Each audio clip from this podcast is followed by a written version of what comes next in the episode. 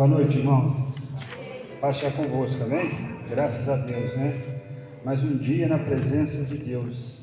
Irmãos, vamos estar meditando hoje, começando em Lucas capítulo 9. Lucas capítulo 9, versículos 59 ao 62.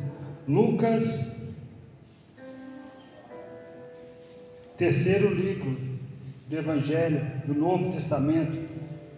Lucas 9, 59, 62. 62.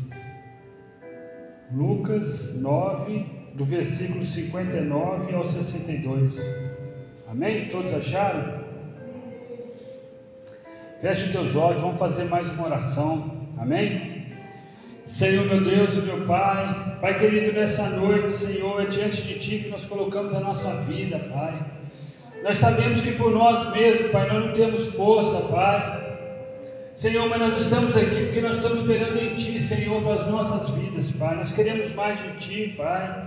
Cada momento na Tua presença, Pai, é um momento de crescimento, é um momento de nos alimentarmos, Senhor. É um momento de nos restaurar. É um momento realmente, Pai, de crescimento, Pai.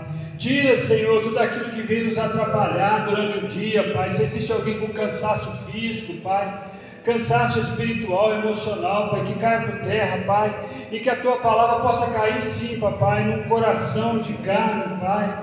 Se necessário for, arranca o coração de pedra, Pai. Senhor, vai tirando todas as preocupações, Pai. Limpa a mente, limpa o coração nessa noite, Pai. E que haja cura, que haja libertação, que haja manifestação do Teu Espírito Santo.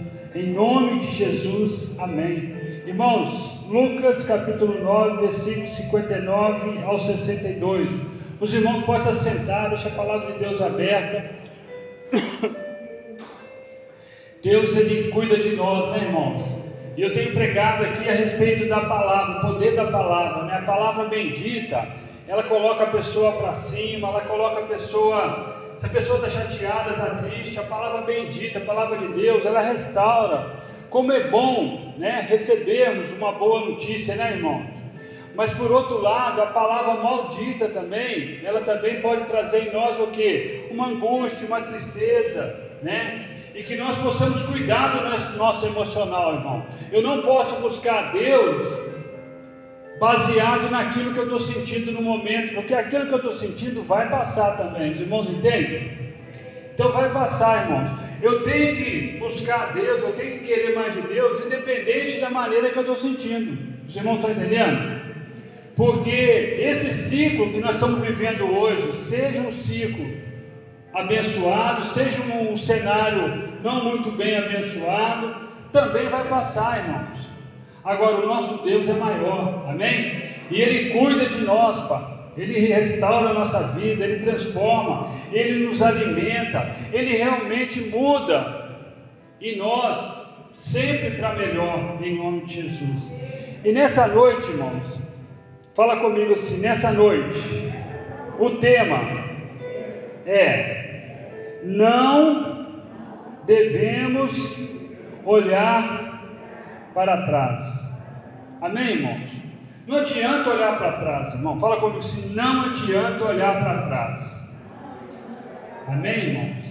Quando você começa a olhar para trás, só para você ficar comparando como é que você está hoje, como é que você estava ontem, porque você trabalhava em tal lugar, você era feliz porque você fazia alguma coisa, hoje você não é.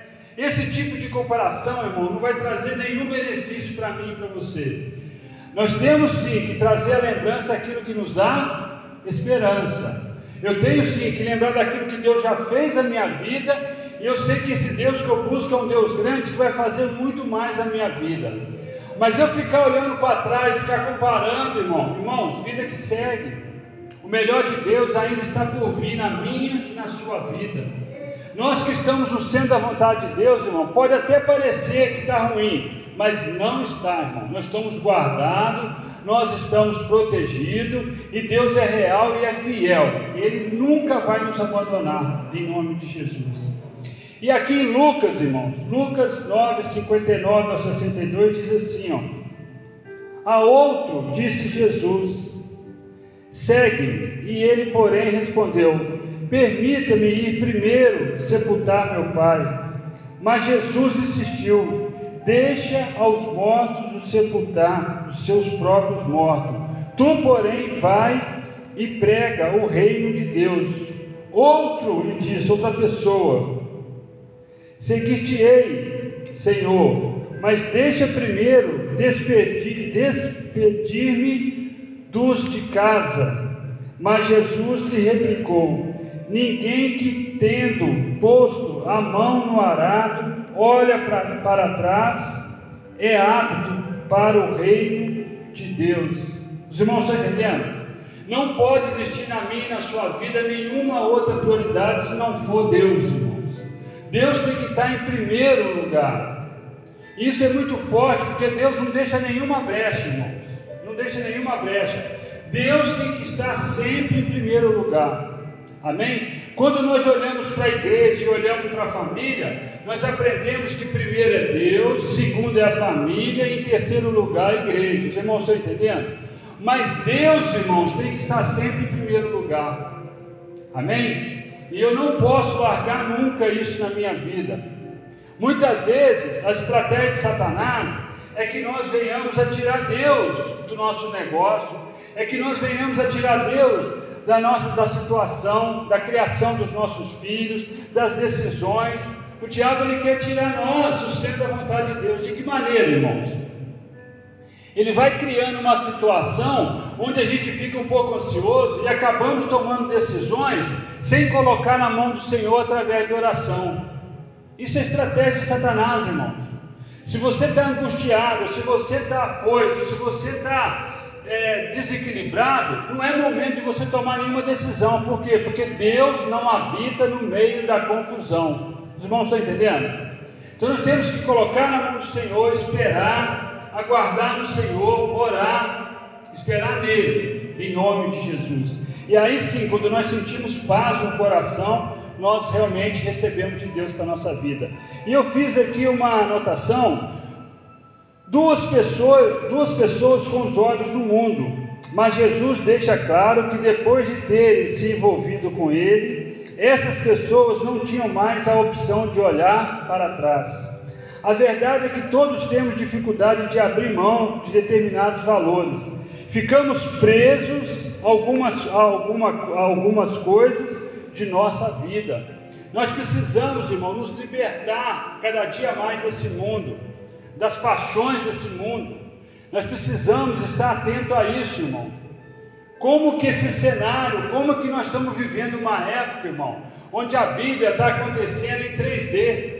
Nós estamos vendo aí as coisas acontecendo no mundo, cada dia uma coisa nova, e a Bíblia sendo confirmada no real. Nós somos, irmãos, uma geração privilegiada, viu, irmãos? Porque muitas vezes nós pregamos coisas que está acontecendo agora, nesse momento. Nesse momento está acontecendo coisa que nós sempre pregamos, pregamos, sempre falamos, a Bíblia sempre falou, mas tem muitas coisas que já estão acontecendo agora.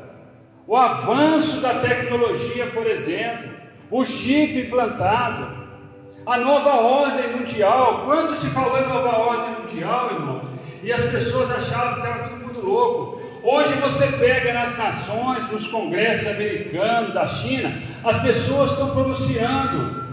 O Papa já fala na nova ordem mundial. O Papa, ele fala de uma religião, que é importante termos uma religião única. O Papa fala isso no, nos pronunciamentos dele, naturalmente. E antigamente, quem falava, quem pregava, quem tinha estudo, quem essa, essa frase nova ordem mundial, um governo único, era algo que ficava em cima do altar, era algo que era falado, mas a gente não via o mundo falando. E hoje o mundo está falando essa frase com maior tranquilidade. Todos os grandes, né, os poderosos, eles acreditam que o governo único é algo que é fundamental para que o mundo sobreviva. Irmãos, e nós vamos ouvindo muita coisa acontecendo, essa é a geração, é a Bíblia 3D. Quando falamos em tecnologia, nossa irmãos, tem o Bluebeam, Bluebeam, chama Bluebeam. O que, que é isso, irmão? Quando você ouviu falar de Bluebeam, Presta atenção o que, é. Blue, fala comigo assim, blue, beam. É uma palavra esquisita, né, irmãos? O que, que é isso, irmãos? É uma tecnologia nova que é capaz de você projetar nos ares qualquer imagem. Vocês estão entendendo, irmão? Qualquer imagem. Por exemplo, tranquilamente pode-se projetar nos ares a imagem da Nossa Senhora Aparecida. Vocês estão entendendo? E parece que é real. Você consegue projetar uh, Jesus Cristo voltando, Jesus Cristo entre aspas, voltando nas nuvens. Vocês estão entendendo, irmão? Hoje esse projeto Clubim já está acontecendo. Tem algumas imagens acontecendo em Israel, por exemplo, em alguns lugares. Muitas delas já é projeção para enganar o povo. Irmãos, é a Bíblia em 3D que está acontecendo. É que às vezes a gente não, não vai ser na Rede Globo, se você assiste Rede Globo ainda, que você vai ouvir um negócio desse. Não vai ser, por exemplo, nos jornais normal que vão falar de clubismo. Vocês estão entendendo, irmão? Então, assim, você tem que estar atento à voz do Espírito Santo para que nós não sejamos enganados, nós não podemos ser enganados. E se nós perdemos tempo de olhar para trás, irmão, ficar comparando, ai, e se eu fosse assim? Ah, isso, irmãos, vida que segue, Jesus está voltando, nosso lugar não é aqui, nós estamos de passagem, Deus é maior, nós não podemos mais perder tempo. E tem várias coisas acontecendo aí, irmão. Vocês vão ouvir falar desse clubinho aí bastante. Alguns vão falar, não vão falar que é, mas vocês vão ver umas imagens estranhas. Por exemplo, existe uma. Nós sabemos, nós sabemos e acreditamos no arrebatamento. Amém, irmãos? Todo mundo aqui acredita no arrebatamento ou tem alguém que tem dúvida? Amém? E quando aconteceu o arrebatamento, irmão, quando aconteceu o arrebatamento, vai ter que acontecer uma explicação. A Bíblia não fala qual vai ser a explicação para aqueles que ficarem. Os que conhecem a palavra, mas estavam em pecado, e que ficarem, vão correr para a igreja, sabe o que aconteceu. Mas o mundo como um todo vai ter que criar uma história. Então, uma história que pode ser criada é que o, o extraterrestre, né, os ETs, levaram as pessoas embora. Vocês estão entendendo, irmão? Foram abduzidos.